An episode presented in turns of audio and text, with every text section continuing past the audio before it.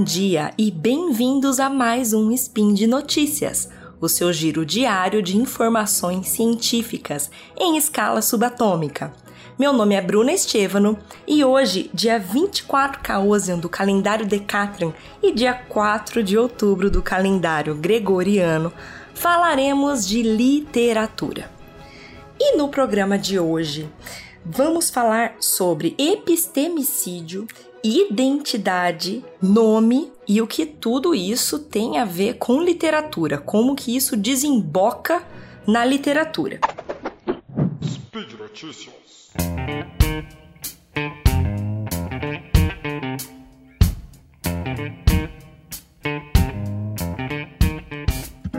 Eu já adianto para quem tiver interesse no assunto que tem um, um spin de notícias meu sobre decolonialidade e literatura, que introduz bem os tópicos que eu vou abordar hoje. Para quem não ouviu ou ainda não tem familiaridade com o tema, eu posso resumir que decolonialidade é o movimento contrário à ideia de colonização, a ideia de que um pode explorar o outro e tudo bem. A ideia de que existe uma cultura superior e outra inferior. A decolonialidade vem para quebrar esses conceitos que, convenhamos, são bem antiquados, né? E propõe uma outra visão de mundo em que se leia outras coisas é, e não mais do mesmo. Na literatura, a proposta é ler histórias, relatos, de pessoas que têm outra bagagem, diferente da sua própria, e que possam te enriquecer. É importante se atentar a isso quando a gente escolhe nossas leituras, né? E você se pergunta: você lê mulheres? Você lê pessoas negras? Você lê pessoas LGBTQIA? Você lê pessoas de outros países, né? Não só Estados Unidos, não só Brasil, que é o seu próprio país, você lê pessoas de outros países. Você lê o que algo que te agrega, que mostra outras vivências, que quebra com o pensamento colonial, opressor e excludente. Bom, a Djamila Ribeiro tem um livrinho que eu recomendo bastante, que se chama Pequeno Manual Antirracista. Ele é bem curtinho mesmo, é bem rapidinho de ler.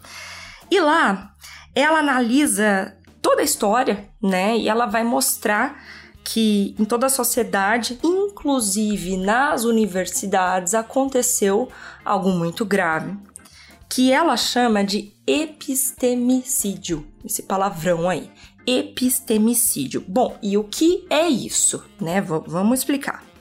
Nas palavras dela, abre aspas, epistemicídio é o apagamento da produção e dos saberes negros e anticoloniais. Fecha aspas.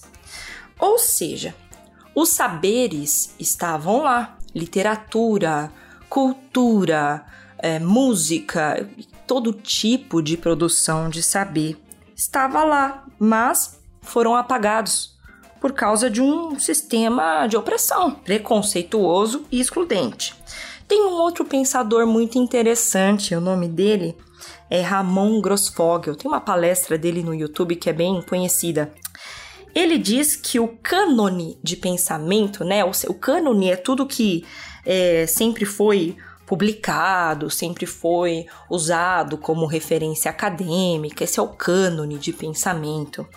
Ele diz que o cânone é predominantemente produzido por homens e principalmente de cinco países. Esses países são Itália, França, Alemanha, Reino Unido e Estados Unidos. É muito centralizado, né? E a professora Divanise Carbonieri coloca no, no artigo dela, é, ela vai apontar que, abre aspas, o mundo é bem maior que esses cinco países e certamente do que os homens desses cinco países. Fecha aspas.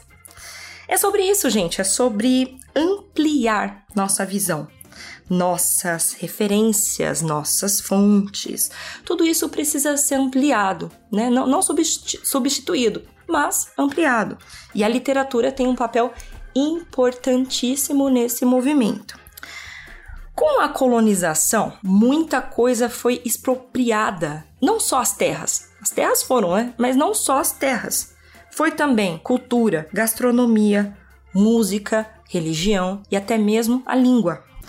É, pode reparar, né? Todo país que, que foi colonizado teve aí uma imposição da língua. Nós moramos no Brasil, que foi colonizado por Portugal e por isso falamos português. Além de impor sua própria língua, os colonizadores também dominam o uso dela. Eles se apropriam da linguagem e a manipulam, como vai mostrar o Antônio Bispo dos Santos no livro Colonização Quilombos, dois pontos, modos e significações. Ele conta que quando os colonizadores usaram o termo índio para se referir aos nativos no Brasil, eles desenvolveram ali uma técnica usada por adestradores. Eles é, mudaram o nome, né? Quando se quer adestrar, você é, se apropria do nome, você muda o nome. E isso foi impositivo. Mudaram o nome que os nativos usaram usavam para se referir a si próprios, e quem escolheu esse novo nome é quem nomeou, não quem estava sendo nomeado. E a gente sabe que o nome é uma parte muito importante da nossa identidade, da construção identitária.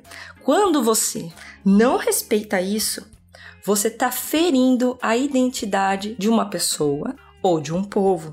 O bispo, esse autor, ele, ele coloca que os colonizadores estavam tentando quebrar mesmo a identidade dos nativos com o intuito de coisificar, de desumanizar.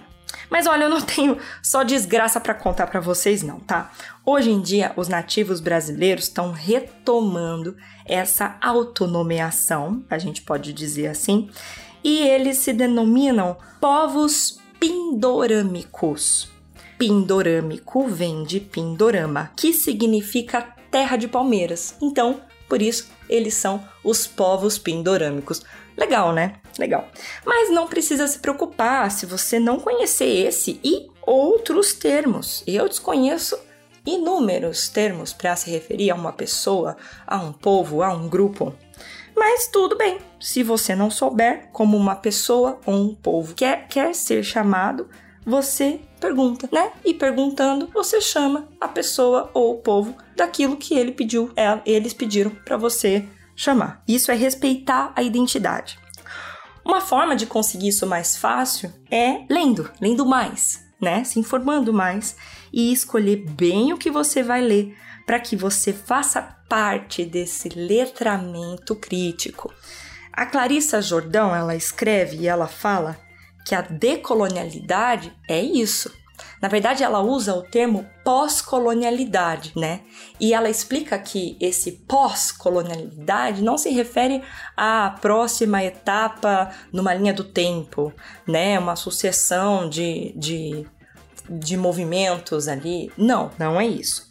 O letramento crítico se refere a uma filosofia de vida, de profissão, de interação com as pessoas, com o conhecimento e com o mundo. Então é muito mais um modo de existir do que um, o tempo em que nós vivemos. A professora Divanise Carbonieri diz que é uma interrogação constante das desigualdades, das hierarquizações e dos preconceitos.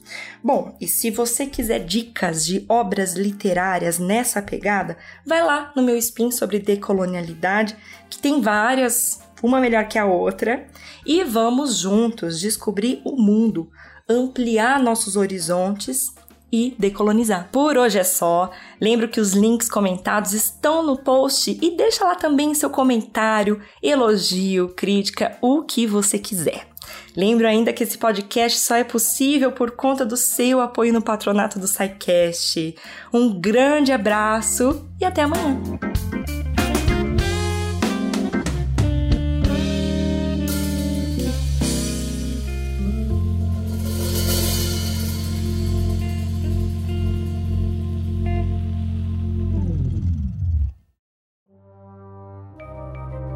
Este programa foi produzido por Mentes Deviantes.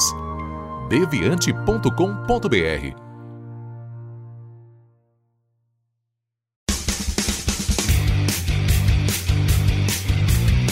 Cortes, edição de podcast.